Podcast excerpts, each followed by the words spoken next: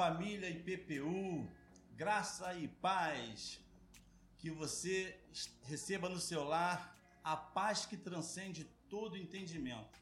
Não importa a adversidade, não importa o problema que você possa estar passando, nós declaramos agora na sua vida a paz, a shalom, a paz que o mundo não entende, mas você que teve o um encontro com Deus já entende. Então, na tarde de hoje, ou na manhã, ou na noite, eu não sei quando você vai estar nos ouvindo em todas as nossas plataformas, eu declaro que essa paz possa estar com você.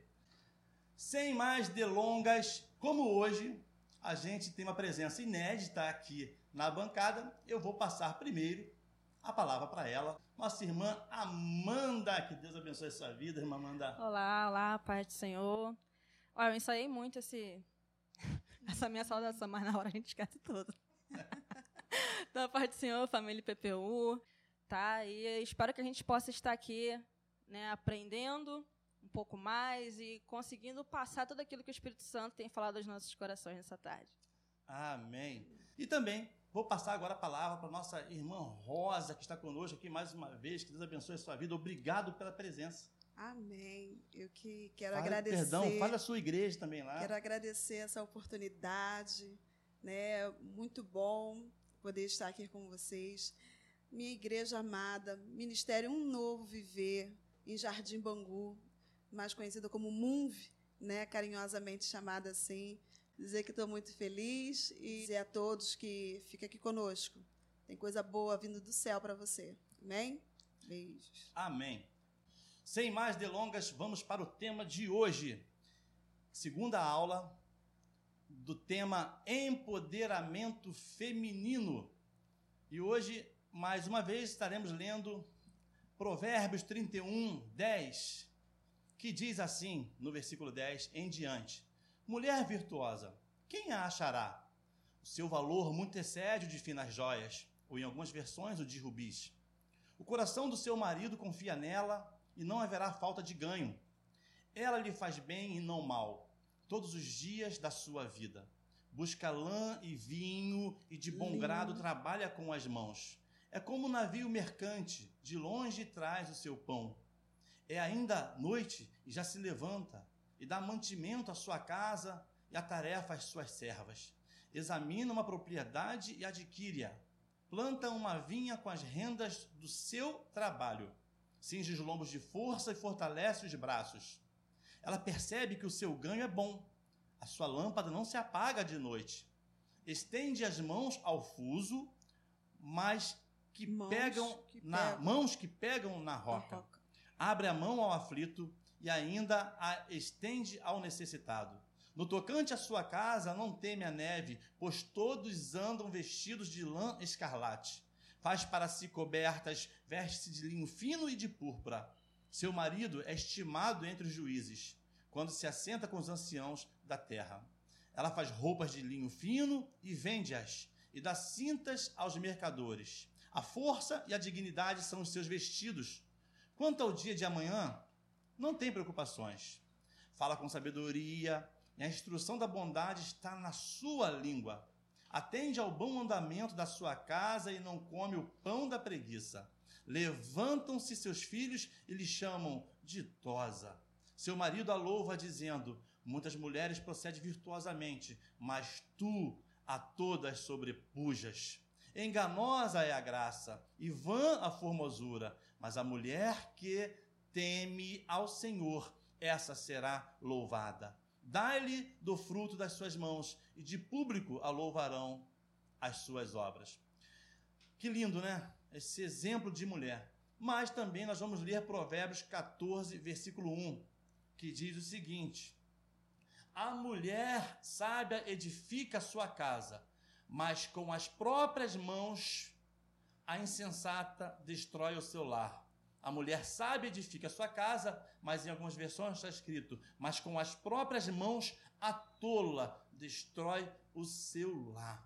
Poder impressionante tem essas mulheres, né? Como nós falamos aqui, essa mulher é uma mulher empoderada, essa mulher que a Bíblia narra em Provérbios. Ela fala de uma mulher que tem poder para levantar e uma mulher que tem poder para derrubar. Não é isso, irmãs? É. Conforme nós falamos na aula passada, Amanda, nós vimos que essa mulher, ela pode fazer seu marido ser bem visto, ela pode edificar uma casa, como também pode destruir um lar.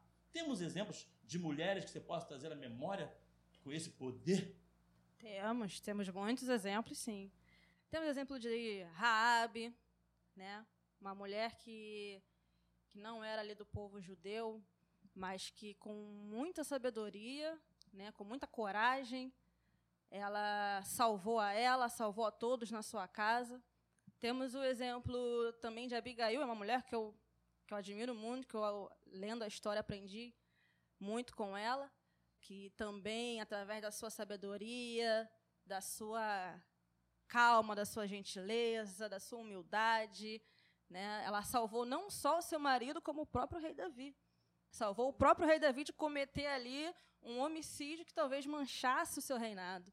E ela foi ali uma mulher sábia, uma mulher verdadeiramente empoderada. Poderíamos citar, claro, muitas outras mulheres na Bíblia. Impressionante, né? Ela soube, a, a Abigail sobre a hora de entrar no cenário, de entrar na, naquele problema, rápido, né?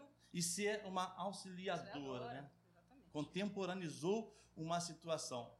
Então nós vimos que a mulher tem poder, já, dado por Deus, desde a criação, para levantar, para destruir. Falamos na semana passada de Eva, né? Falamos de Dalila, que Dalila foi lá no relacionamento com Sansão e toda aquela consequência, você sabe. A irmã Amanda falou de Raab, irmãos.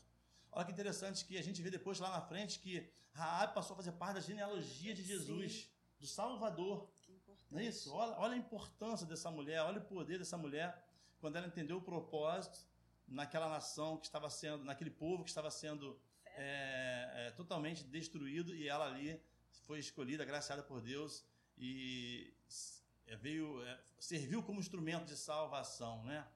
Então nós vimos que essa mulher tem poder e na aula passada a irmã Gabriele que esteve conosco, muito obrigado minha irmã, que Deus continue abençoando sua vida, foi maravilhoso estar com a irmã Muito aqui, bom. da Assembleia de Deus de Moriçaba, um prazer estar com ela, ela não pôde estar conosco no dia de hoje, e nós também estamos sendo abençoados pela presença da irmã Amanda aqui pela primeira Verdade. vez. Está sendo um prazer. Ela falou o seguinte: empoderamento significa. Só que eu vou passar a bola, porque o que ela falou, a irmã Amanda também fez várias observações com relação a isso. Irmã Amanda, empoderamento significa.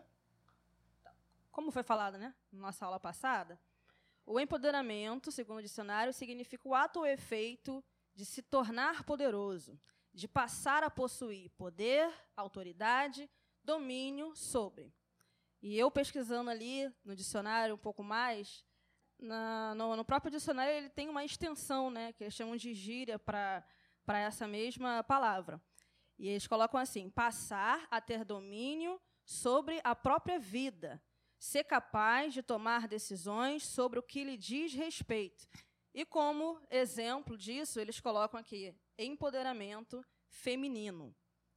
E a a gente estava conversando aqui em off era justamente como é interessante essa visão que o próprio dicionário já dá sobre o empoderamento feminino, que é sobre ter domínio sobre a própria vida e tomar as suas próprias decisões.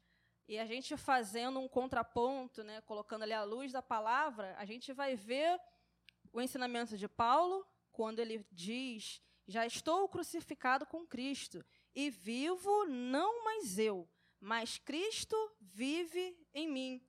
Né? E até quando o próprio Cristo ele nos exorta: se alguém quer ser meu seguidor, esqueça seus próprios interesses. Esteja pronto para morrer como eu vou morrer e me acompanhe. Pois quem põe seus próprios interesses em primeiro lugar nunca terá a vida verdadeira. Mas quem esquecer a si mesmo por minha causa terá a vida verdadeira. Então a gente vê, né, esse contraponto sobre o que é o empoderamento segundo a visão mundana e o empoderamento, o verdadeiro empoderamento dado por Deus, que é você esquecer os seus interesses, você se anular para seguir a vontade de Deus. Irmã Rosa fez umas observações no nosso briefing com relação a esse poder. Irmã Rosa, É. pode falar para a gente também? que a gente estava conversando aqui, né? Essa questão que a gente foi pesquisar um pouquinho mais e vendo que é quando ela, a mulher dá poder a ela mesma. Como nós falamos na semana passada. E o que mais nós temos que atentar é o poder vindo do alto, vindo de Deus, que às vezes a gente esquece, né? Ah, é o poder sou eu mesmo que vou, porque se empoderar, né? Você dá poder a você mesmo. Só que fica um pouco vago. E esse poder, quem vai estar legitimizando esse, esse poder, né? E agora ele é validado quando ele vem de Deus. Que aí você realmente você pode encher a boca, como diz o povo, né, no português, claro, encher a boca e dizer: Eu sou empoderada, porque Deus me deu esse poder. Me sinto empoderada quando eu sou mãe. Me sinto empoderada quando eu cuido bem da minha família, porque Deus me deu esse poder. Não é fácil. Quem é sabe que não é fácil. É uma missão e tanta. Então, nisso aí você já é empoderada. Amém. Então nós podemos dizer, Amanda e Rosa, que quando esse empoderamento ele vem, ele tem origem no homem, na humanidade, seja homem ou mulher, uhum. é um movimento que pode levar à perdição? Sim. Com certeza. Com toda certeza. Sim. É. E a gente vê que o plano original de Deus nunca foi esse. Exato. O plano original de Deus era que o homem e a mulher tivessem igualdade, se completassem, se complementassem, cada um com as suas diferenças, porque se Deus quisesse pessoas iguais, não teria criado o homem e a mulher. Seria né? dois homens. Dois homens ou duas mulheres, né? Então criou uma mulher para contrapor o homem, para completar o homem naquilo que faltava, né? Então quando a gente está buscando um pouco se igualar, então a gente está perdendo aí um pouquinho da nossa essência, porque não foi muito bem para isso que a gente foi criada, não. É, foi falado na aula passada também, e eu gostaria de reiterar, é que o poder está muito ligado ao orgulho, né? Orgulho. E a gente vê isso lá na, na, criação, antes da criação, a gente vê o próprio, o próprio Lúcifer, né? Era o anjo lindo, o anjo mais belo dentre os anjos. Ele quis o quê? Poder. Verdade. Poder. Está ligado ao orgulho. E a consequência, ele sofreu eternamente. E levou com ele 30% dos anjos. Então o próprio Lúcifer foi, foi condenado porque ele queria um poder que não era legítimo para ele. Agora eu vou fazer uma pergunta que é muito polêmica para as duas irmãs. Há quem diga que a Bíblia é machista. O que, que as irmãs acham disso? Que é mesmo, não é? E o que, que as irmãs podem falar sobre esse assunto? Começa contigo, vai lá. Falei por último, é. Ah, mas é fato, já, já na expressão facial, né, tá dizendo tudo. Claro que não, claro que não é, eu acredito que pessoas que pensem assim ou falem assim é porque não conhecem a Cristo. Aí eu dou um pouquinho de crédito, sabe? Eu, uhum. eu tenho que, poxa, te compreendo. Quem não conhece a Cristo? Quem não conhece a palavra? Mas aquele que conhece a Cristo, que lê a palavra, que vive a vida de Cristo, nunca, jamais pode dizer algo parecido. Porque lendo as Escrituras, você só vai encontrar momentos em qual Deus que Jesus se, se revela a mulheres, que Jesus dá oportunidade a mulheres. E são vários. Se tivesse citar aqui, nós ficaríamos um tempo citando. Então, se você conhecer um pouco mais a Escritura, como a gente sempre diz, para tudo tem uma resposta na palavra. É à toa que hoje estamos né, celebrando esse dia. E como eu falei lá na nossa igreja, gente, que coisa mais maravilhosa foi o que o nosso Deus nos deixou de presente, essa bússola. Tem direção para tudo. Então você não tem por que ficar em dúvida e ficar em questionamento. A Bíblia te responde. Pode complementar? A Bíblia, a Bíblia, ela é machista? Olha, gente, eu não sou muito boa de, de lembrar as coisas, então eu dei uma anotada aqui. Vou dar uma Fica, lida. Fique à tá? vontade. Tá? Nas eu li algumas referências para contrapor essa ideia de que a Bíblia é machista, né? A própria passagem onde Jesus está ali e vem a multidão e traz aquela, aquela adúltera, uhum. né? Sim. Bom, se Jesus fosse tão machista, acredito eu, uhum. que ele não hesitaria em condenar aquela uhum. mulher. Mas ele sabendo da lei, ele não condenou e ainda liberou perdão para aquela mulher, salvou aquela mulher. Em Efésios, Deus coloca, né, através de, de Paulo, ele fala: maridos, sujeitar as suas mulheres e as mulheres aos seus maridos. É uma é um casamento, então os dois têm que se sujeitar um ao outro. Um dia um vai ceder, no outro o outro cede. Mais à frente, no versículo 25, ele exorta os homens que amem as suas mulheres como Cristo ama a sua igreja. Gente, se isso não é honrar uma mulher, pedir para que um homem ame como Cristo ama a igreja, Cristo morreu pela igreja. Se isso não é, eu acho que não vou nem entrar nos outros aqui, porque só esse daqui, é ele pede para os homens nos amar, os homens nos amar como ele ama a sua igreja. Então isso aqui é forte demais, isso aqui é lindo demais. Então não tem como essa palavra ser machista, não tem como. Tremendo. E sem falar da diversos personagens bíblicos, nossas irmãs, né? A Débora, a juíza, como falou, Abigail, É. né? Esther. Lá no Novo Testamento também nós temos mulheres. A própria Maria, né? Que Deus escolheu, agraciou para ser mãe do Salvador. E hoje, até hoje, nós estamos aqui hoje numa bancada feminina, praticamente. Não é isso? Como é que a Bíblia é machista? Como é que o Evangelho é machista? Machista? Se as mulheres têm voz, porque Deus deu voz. E ai do homem que não ouve as suas mulheres, que não se aconselha, que não troca ideia, que não bate papo, não é isso? Até porque a mulher não é escrava. Mas eu acho que a gente não pode negar o seguinte: eu acho que a gente não pode negar que existem questões culturais. Eu acho que a questão do, da- do feminismo e machismo, nós entraremos daqui a pouquinho na ação do inimigo sobre esses movimentos. Mas a gente não pode esquecer também que tem questões culturais, nós temos questões de época, é, onde hoje, olhando para trás, né, com, com o nosso status atual, econômico, social, é, para quem não conhece a Cristo, conforme a irmã Rosa falou, cabe até entender que essa pessoa fale sim que a Bíblia é machista, olhando lá para trás, poxa, a mulher ficava em casa para o homem caçar, Uhum. né? Mais um detalhe, lembrando que não foi para isso que Deus criou. Deus Exatamente. não criou para que eu fosse subjugada. Isso. Quando Deus criou cada um com uma função, foi porque cada um tinha que ter uma função. Senão, se todo mundo fizesse a mesma coisa, não ia ter andamento, não ia ter Missão e como. submissão. né? Então, assim, essa questão de, de épocas, de cultura, isso veio também do homem, não veio de Deus. Isso veio da gente. Deus não mandou que a gente fizesse nada disso. A gente fez porque nós somos orgulhosos, porque nós queremos poder, né? Não foi questão de Deus mandar isso, porque não foi isso que ele falou. O pastor falou algo interessante também aqui, na questão de poder de dar a vida, conforme a irmã Rosa falou, né? O poder Uhum. de dar a vida, Deus deu a quem? Deu a mulher, né? não deu ao homem. Que outra única pessoa no mundo pode dar a vida, senão Deus, né? Que dá e tira, Sim. e através da mulher que ele Verdade. escolheu, né? Desde o Antigo Testamento. Uma genealogia se decidia, se definia né? se era judeu ou não judeu, através da mulher. Na hora que poder interessante. Mulheres profetisas, mulheres juízas, Sim. líderes. Então vamos lá. Falar que todo poder que a mulher busca deve vir de Deus, conforme a irmã Rosa falou aqui, ela anularia estes movimentos de empoderamento feminino. Ok? Anularia. Uhum. Porém, existe empoderamento feminino. Tá aí. Sim. Dentro desse empoderamento feminino que o mundo levantou, que está aí, está em voga, tem alguma coisa que é legítima e vocês enxergam algo do inimigo que possa estar por trás desse movimento de empoderamento, entre aspas, feminino? Pode começar contigo, Amandinha, depois pode passar para nossa irmã Rosa sobre isso aí. Para a gente começar a falar um pouco sobre isso, está anotado aqui.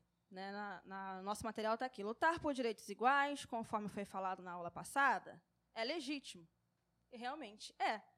Devemos ser iguais, devemos ser tratados ambos com respeito. Mais uma observação que eu fiz, até em off também, foi que essa função não é de um movimento social. Essa, essa função não tem que ser, não tem que partir do mundo. Essa posição tem que partir de nós, cristãos. Porque nós temos a palavra, nós temos a verdade, nós conhecemos a verdade, e como luz do mundo, nós devemos iluminar o mundo. E devemos passar essa verdade para que justamente não haja deturpação, né, que a gente está vendo hoje, que é lutar por direitos iguais e mais um pouquinho. Né? Não só lutar por direitos iguais, mas ter um poder além do que seria o igual. Então, a gente, nós como igreja, como igreja, nós temos que perceber o nosso lugar e assumir o nosso papel, assumir o nosso lugar como igreja e falar, pregar a verdade do evangelho para que não haja esse tipo de movimento deturpado, para que não haja espaço para a inverdade. Né? Porque onde a verdade não entra, a mentira com certeza vai reinar. Então, a gente tem que tomar o nosso lugar. É, quando eu falo de época, eu falo, por exemplo, eu falo de uma época onde mulheres não tinham oportunidade de falar na igreja, até na igreja. Sim. Mulheres não podiam tocar instrumento na igreja. A palavra mesmo vem né? dizendo, né, Paulo? Mulheres quiser não, falar, tinha, não casa. poder, é isso aí, não É. tinham poder de fala nenhum. E hoje nós estamos aqui.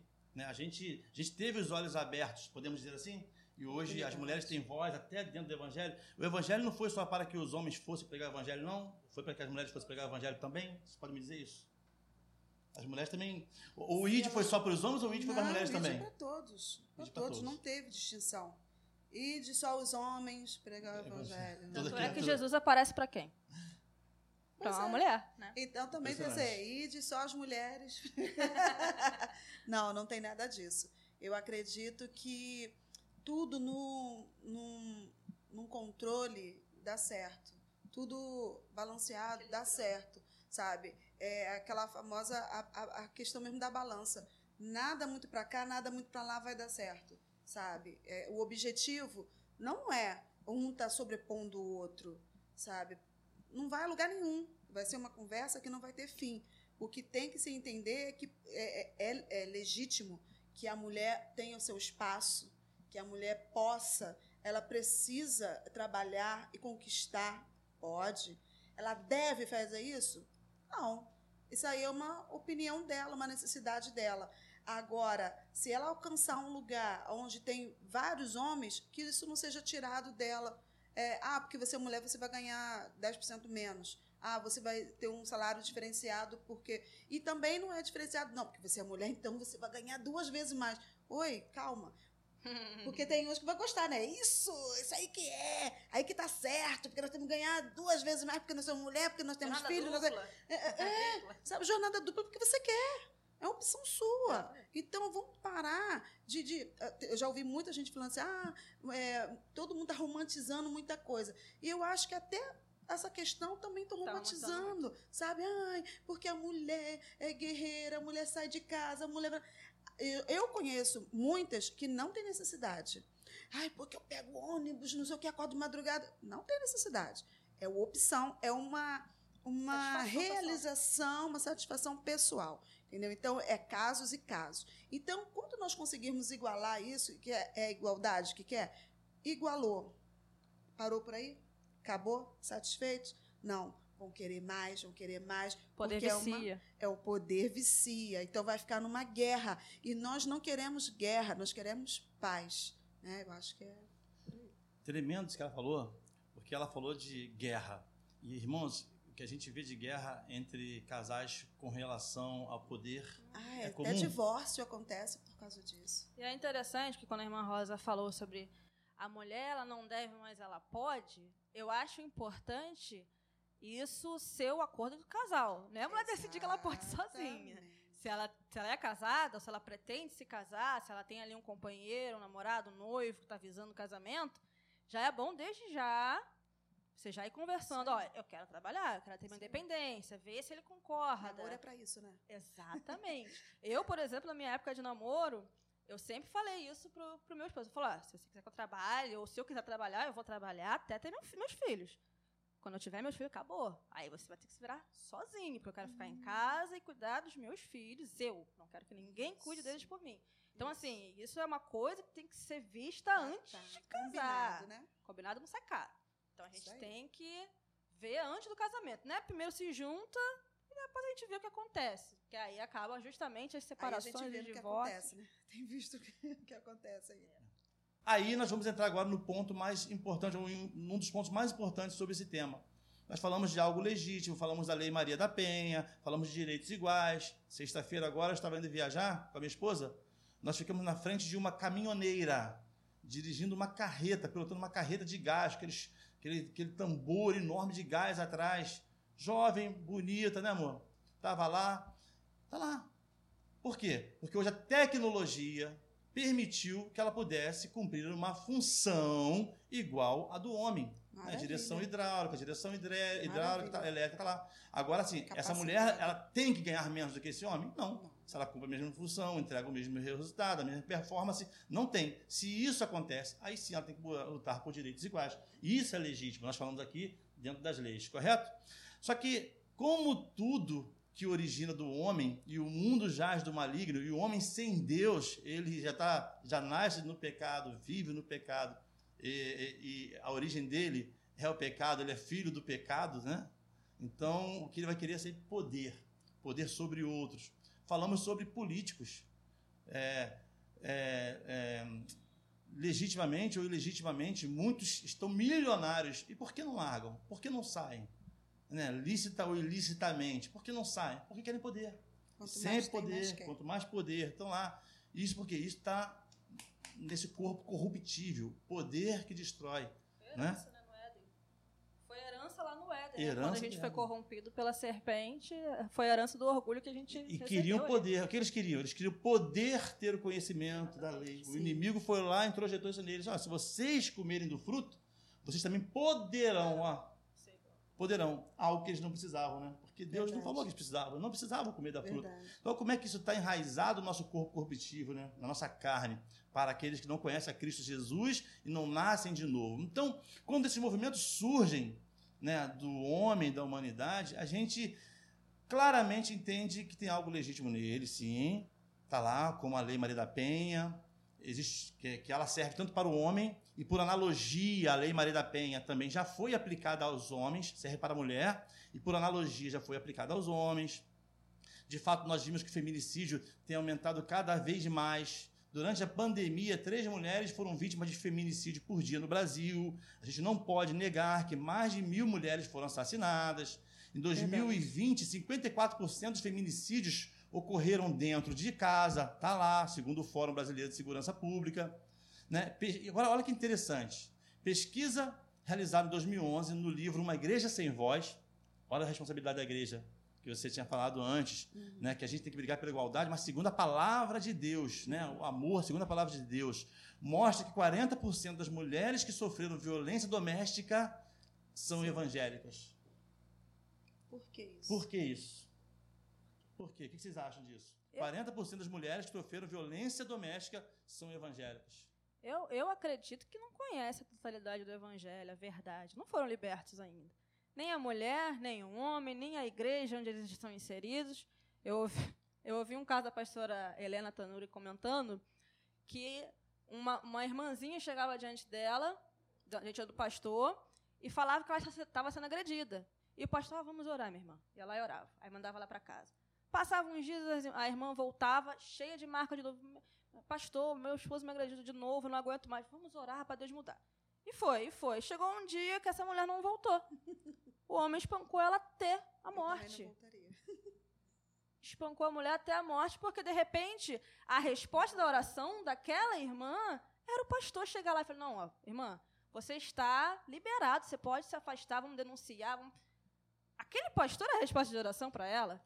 Entendeu? E o pastor não se colocou na brecha ali para ser, preferiu não meter a colher na briga ali.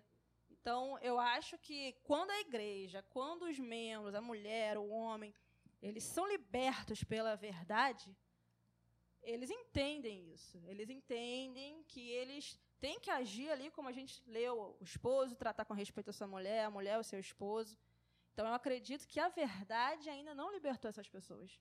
Impressionante isso. Alguma complementação? É, eu fiquei pensando aqui, o que, que acontece? É por conta. é, é, antigamente, o ensino de antigamente, a gente tem que. Não, não tem como a gente desvencilhar uma coisa da outra. Muito lá atrás, o ensino era outro, sabe? E não se foi atualizando conforme vai se vivendo. Então, antigamente, não, minha irmã, ai, fica quietinha, não se expõe, ai, tem que ficar. Não, isso aí acabou, passou, sabe? Quando começar a acontecer como. Eu tenho o exemplo do meu marido. Ele é o seguinte: se, se uma mulher chegar até ele, ó, meu marido me bateu, então vamos à delegacia. Que é pastor, inclusive, só para registrar para quem Pastor, pastor, liderando uma igreja. Então, chegar para ele, ó, meu marido me bateu. Ah, foi agressão? Então, vamos à delegacia, porque não tem outro assunto, porque fez a primeira vez, vai fazer a segunda. Entendeu? Então, o, o, o jeito dele, aí algumas pessoas se assustam. A, a própria esposa, própria mulher já fica, calma, "Não, é assim." não é assim, de repente melhora, pode ser que não, mas a, a- a postura dele é, é levar para a delegacia, porque essa mulher precisa ser protegida, ela precisa ser cuidada. E um outro ponto que eu fiquei pensando ontem, eu estava ouvindo uma pregação da Zaf Borba, e ele falando, é, aí eu peguei aquilo para mim, eu falei, Jesus, isso é lindo. Se quer ver um casamento ser mantido saudável, o casal, ainda melhor quando é cristão, é ele se manter no lugar secreto com Deus. Porque quando você está no lugar secreto com Deus, é, é o quê? É o local onde você ora junto, onde você louva junto, você compartilha a palavra junto. Então, ali não tem espaço para esse tipo de, de, de sentimento de vou te agredir, ah, eu te odeio, mas daqui a pouco ah, tá tudo bem. Não, então esse esse mal-estar, esse espírito é, é contrário, que a gente costuma dizer, não vai ter espaço. Agora eu entendo também aquela, aquela irmã que ela é evangélica, mas o marido não. Então, o que tem que ser feito? Chama o seu pastor, pastor. O senhor é como um pai para mim. Então, me ajuda. Dá essa liberdade para o pastor conversar com o marido. Que nós já tivemos casos que deu certo. Uma família foi restaurada, foi, Amém. sabe? Graças a Deus não precisou ir para uma parte ruim. Porque ela deu essa liberdade do pastor chegar e o marido também aceitou, me meteu, poxa, é verdade, pastor, o senhor está certo. Então, com autoridade espiritual também, Amém. entendeu? Então, isso foi muito bom, isso foi muito positivo. Então, essa é a minha... Amém. Nosso pastor escreveu aqui no chat, é, não propriamente os maridos sejam evangélicos, né, ou seja, evangélicos ou não, é. se um pastor não denunciar uma agressão à mulher, denuncie o marido e o pastor. Ou seja, não podemos ser negligentes. Nosso pastor Tony Souza escreveu.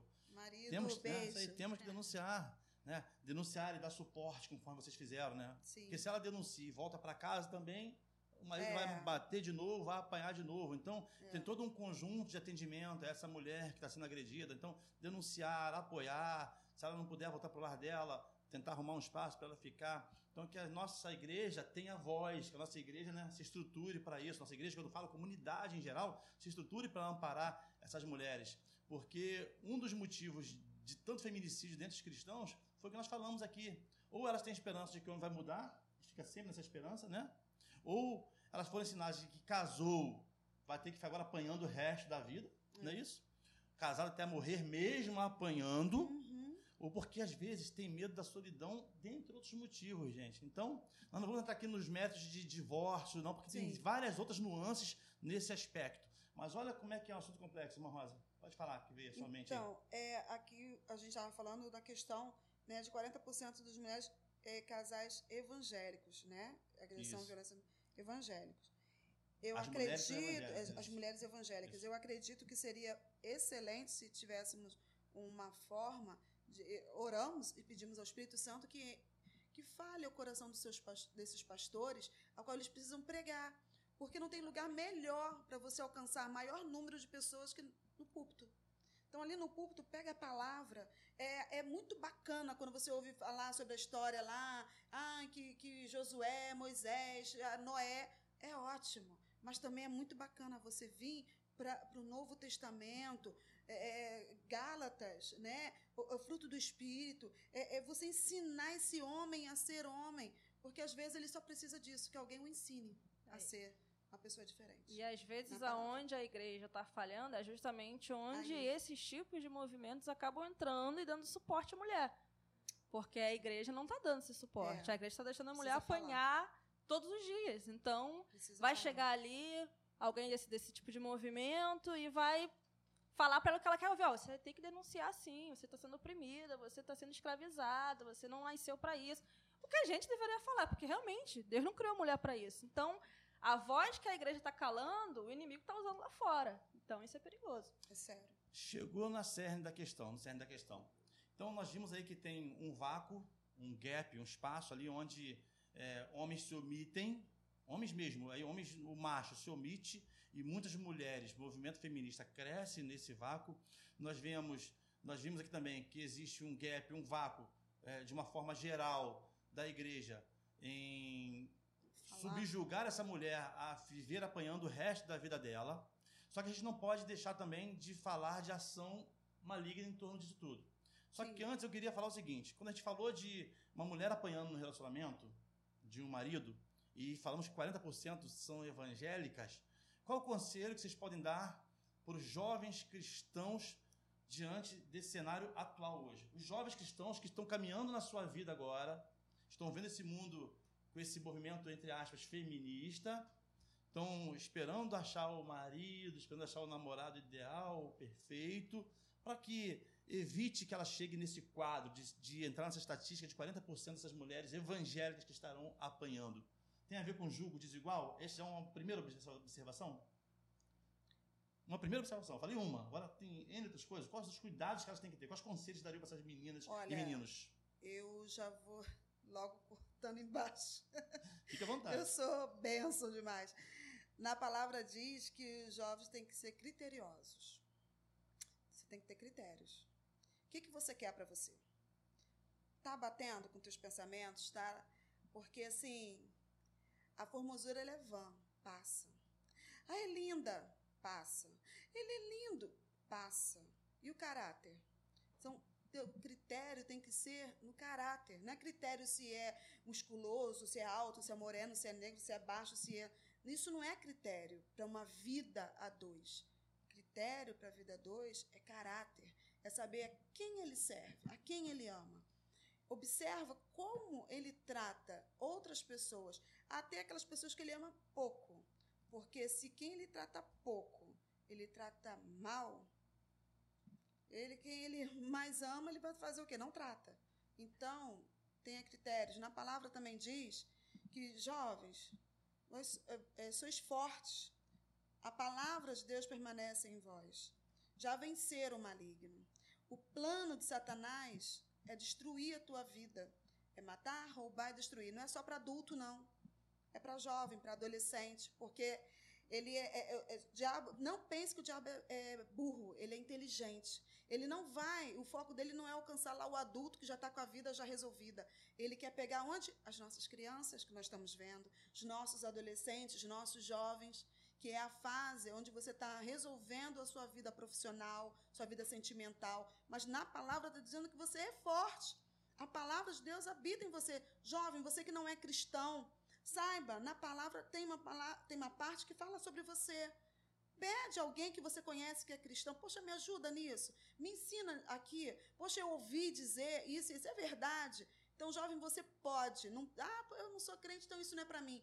Não é porque você não quer mas você pode. E saiba que Cristo te ama. Ele tem uma determinação maravilhosa para o teu futuro. Mas basta você não permitir que o inimigo faça os planos dele, que é matar, roubar e destruir. Você não vai ter família porque ele não tem. Você não vai ser feliz porque ele não é. Então, seja inteligente, seja criterioso. Amanda, você que é uma jovem senhora, o que você pode falar? É aconselhar esse, jovens que Não está terminando a aula, não, tá? Só para poder falar sobre isso aí, sobre esse assunto específico. Eu vou dar. Eu gosto muito de usar as minhas, a minha vida, né? Toda vez que eu tenho a oportunidade de falar sobre algum assunto. E eu namorei por. Eita, deixa eu fazer a conta aqui. Uns cinco anos. Uhum. Namorei, namorei meu esposo por cinco anos. E, na época, eu poderia ter escolhido outras pessoas que tinham o perfil que eu sempre sonhei aquele perfil de príncipe encantado, que eu sempre conversei com as minhas primas, que a gente Eita. ficava nas noites falando que eu queria assim, que eu queria assar. Veio para mim. Eita Veio glória. esses príncipes para mim. Eita glória. Só que quando eu pensei que eu pudesse escolher, Deus falou assim: não, não é isso que eu tenho para você. E eu tentava argumentar com Deus em um certo ponto e falava: mas Senhor, ele é tão diferente do que eu pedi, tão diferente de mim. Mas Deus falou: não, mas é assim que eu quero. É Ele que vai abençoar a sua vida. Glória a Deus. Eu, graças a Ele, graças à educação que os meus pais me deram, obedeci. Amém. Estamos há amém, 13 anos casados. Tem que fazer conta. 13 anos casados, temos, temos filhos, temos famílias, passamos as nossas dificuldades, sim, porque ainda estamos nos conhecendo. Amém. Mas somos abençoadíssimos, somos felizes. Não existe casamento perfeito, mas existe não. sim casamento feliz. Completo. Em Deus. Em Deus existe. Então, é fácil? Não é. Tem que abrir mão. Vai ter que abrir mão daquele garoto que você de repente gosta, que é mais bonitinho, que tem um cabelinho mais arrepiadinho, daquela menininha que tem um corpinho mais legalzinho, é, né? Verdade. Vai ter que abrir mão e isso é difícil para o jovem, porque o jovem ele é muito imediatista. Ele quer ver acontecer agora. Ele não quer esperar 5, 10 anos para colher os frutos da decisão dele. Né? Mas, se a gente não for sábio, como a irmã Rosa acabou de falar aqui, a gente não vai colher esses frutos, não tem como. Eu costumo falar para uma amiga minha, que às vezes ela fica, ah, Amanda, mas você, né, Amanda? Você, né, mano? Eu falei, você. Eu falo pra ela, você é o quê? Ué, eu, eu tive o meu momento de abrir mão. Eu tive o meu momento de renunciar. E por isso que eu tô colhendo hoje, mas eu tive que renunciar também. Então não tem como a gente ter uma vida abençoada sem essa renúncia, sem esse critério que a irmã Rosa falou, que tem que, ter, tem que ser o critério de Deus para sua vida, Verdade. o que Ele quer para você, para você jovem, para que você possa colher esses frutos e não se deixar levar pelo que esses, pelo, pelo que o mundo tem falado hoje em dia, que é oba-oba, que é fica com um hoje, se não der certo, você separa, vai com outro amanhã, fica aqui, fica ali, se der certo, deu, se não der, não deu. Não é isso que Deus quer. Se você viver dessa forma, você não vai alcançar a felicidade. Você não vai conseguir a vida verdadeira que Jesus disse lá no livro, na Bíblia. Né? Então, a gente tem que ter essa sabedoria, esse critério e saber renunciar. Lá em 1 Pedro 3,7, que fala: do, modo, do mesmo modo, vocês, maridos, sejam sábios no convívio com suas mulheres e tratem-nas com honra, como parte mais frágil, uhum. e co-herdeiros do dom da graça da vida, uhum. de forma que não sejam interrompidas as suas orações. Alguém, o feminismo, já falou o seguinte: quem disse que a mulher é a parte mais frágil? Tem alguma coisa a falar sobre isso? Vocês ou não? Eu costumo dizer, né? É, tá bem claro. A parte mais frágil. Falo, repito todas as vezes, mais frágil. Homem, você também é frágil. Desculpa te lembrar disso, mas você também é frágil. Então, é, não diminui a mulher em nada. Pelo contrário, aí só está colocando, eu vejo assim, né? Nos colocando numa posição de mais honra ainda. Porque quando você vai, você tem algo frágil, isso me faz lembrar meu marido que conta que quando na época da gente namorando, antes da gente namorar, houve uma irmã que falou para ele que Deus estaria dando uma rosa na mão dele para ele cuidar e que ele cuidasse porque ela era muito frágil. E a gente ainda não estava namorando. E quando eu vim a, a surgir na, na, questão na vida dele, ele falou: opa, é essa rosa. É essa. E foi vendo que a minha saúde, infelizmente, né? O Senhor que tem cuidado, porque vocês conhecem a minha história, né? Tem, tem bastantes episódios de fragilidade na saúde porém o Senhor tem sido Deus. Então, é, aí eu me sinto muito importante, sabe? Eu vejo essa parte que, poxa, eu, eu ser mais frágil é ótimo, porque eu sou mais cuidada, sou mais mimada, sou mais. Essa é a parte boa. Então, ser mais frágil, eu não acho que isso seja ruim, não. Seja um desmerecimento. Desmerecimento, não. É, também não acho.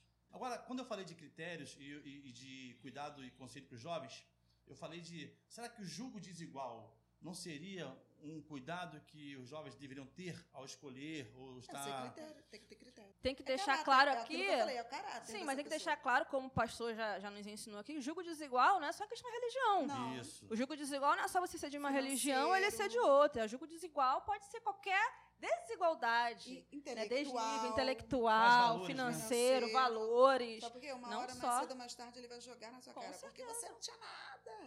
Você, eu que te dei, eu que fiz. Uma mulher que é muito, é de repente, muito é, mansa, por assim dizer, tímida. delicada, tímida, e o cara que é um pouco mais agressivo. agressivo. Isso é um julgo desigual. Né? É. Não é só a, a relação à religião. Tem que pensar bem. Ah, isso me fez lembrar, lendo que a, ouvindo que a irmã falou, Teve um certo dia, isso já tem tempo, nós tínhamos 19 anos de casados. E nós estávamos na porta de casa. Aí ele, a gente brincando, eu e ele, os meninos assim no quintal, né? Aí Andrei, eu não lembro agora quantos anos Andrei tinha e abre. Sei que a gente estava na porta e nós estávamos fazendo 19 anos. E brincando e tal, ele veio, me deu beijinho, eu fui, brinca. Aí ele olhou e falou: Cara, jeito de jovem, né? Na moral, eu quero um casamento assim para mim. Eu quero viver isso, cara. Tem que ser assim. Poxa, coisa linda. Vocês parecem casal de namoradinhos. Parece que vocês estão, assim, recém-casados. Eu falei, glória a Deus, meu filho. Hoje nós estamos com 26 anos né, de casados. Nosso filho já tem 23, já está se preparando para casar. Né, e a gente, é, é, como ele mesmo diz, é, é, tem espelho na casa dele e falou: é isso que eu quero. É um relacionamento assim que eu quero para minha vida. E o mais novo, de 16, também já está aprendendo. Amém. Tremendo. Irmã Amanda, considerações finais para a aula de hoje. Semana que vem tem mais. Mais. Quais conselhos você daria para aqueles que estão nos assistindo em relação ao que falamos hoje? Eu espero que esses breves momentos que a gente teve aqui possa ter trazido a quem nos assistiu um pouco mais de clareza, um pouco mais de conhecimento, né? E que a gente, como foi falado bastante aqui, a gente possa pautar a nossa vida na palavra de Deus, que é o nosso guia, que é a nossa bússola, né? Porque nela a gente encontra resposta para tudo. E certamente para a mulher que de repente está assistindo, que está passando por algum momento difícil em casa, pode ter certeza que para esse teu sofrimento, Cristo, ele também tem solução, ele também quer, quer te resgatar, quer te amar e quer te cuidar. E saiba que você está amparada por ele. Amém. Irmã Rosa, considerações finais para a aula de hoje. Então, eu queria convidar você a não só ter escutado, de repente ter participado, mas convido você a mudar, fazer a diferença, fazer a mudança. O que você ouviu que nós compartilhamos hoje? Você, poxa, isso é interessante. Ah, eu preciso melhorar isso aí, eu preciso mudar. Então eu acho que a nossa vida ela é feita de atitudes. Não adianta a gente ter vindo aqui, ter compartilhado e vida segue. Então que a vida siga, mas siga diferente. Que a vida siga, mas siga para você ter alcançado um pouco mais, ter conquistado algo mais, você tenha despertado para o que você precisa ter critério, o que você precisa é, é entender, é, da onde está vindo o teu poder, saber que você tem poderes, não abuse deles, porque tudo em excesso faz mal, mas aquilo que vem na medida é bênção para a vida. Amém, glória a Deus. Semana que vem vamos abrir o verbo, você vai ficar assim, ó, chocado com o que o inimigo tem feito através desse, entre aspas, empoderamento feminino e tem alcançado a igreja. Então esteja logado conosco na semana que vem. Esperamos que tenha sido bênção na sua vida e que você seja transformado, que o poder que você precisa não emana de movimento, não emana de nenhum outro ser humano, mas emana do nosso Deus Criador. Amém? Por hoje é só. Até semana que vem. Deus abençoe a sua vida. Tchau, tchau.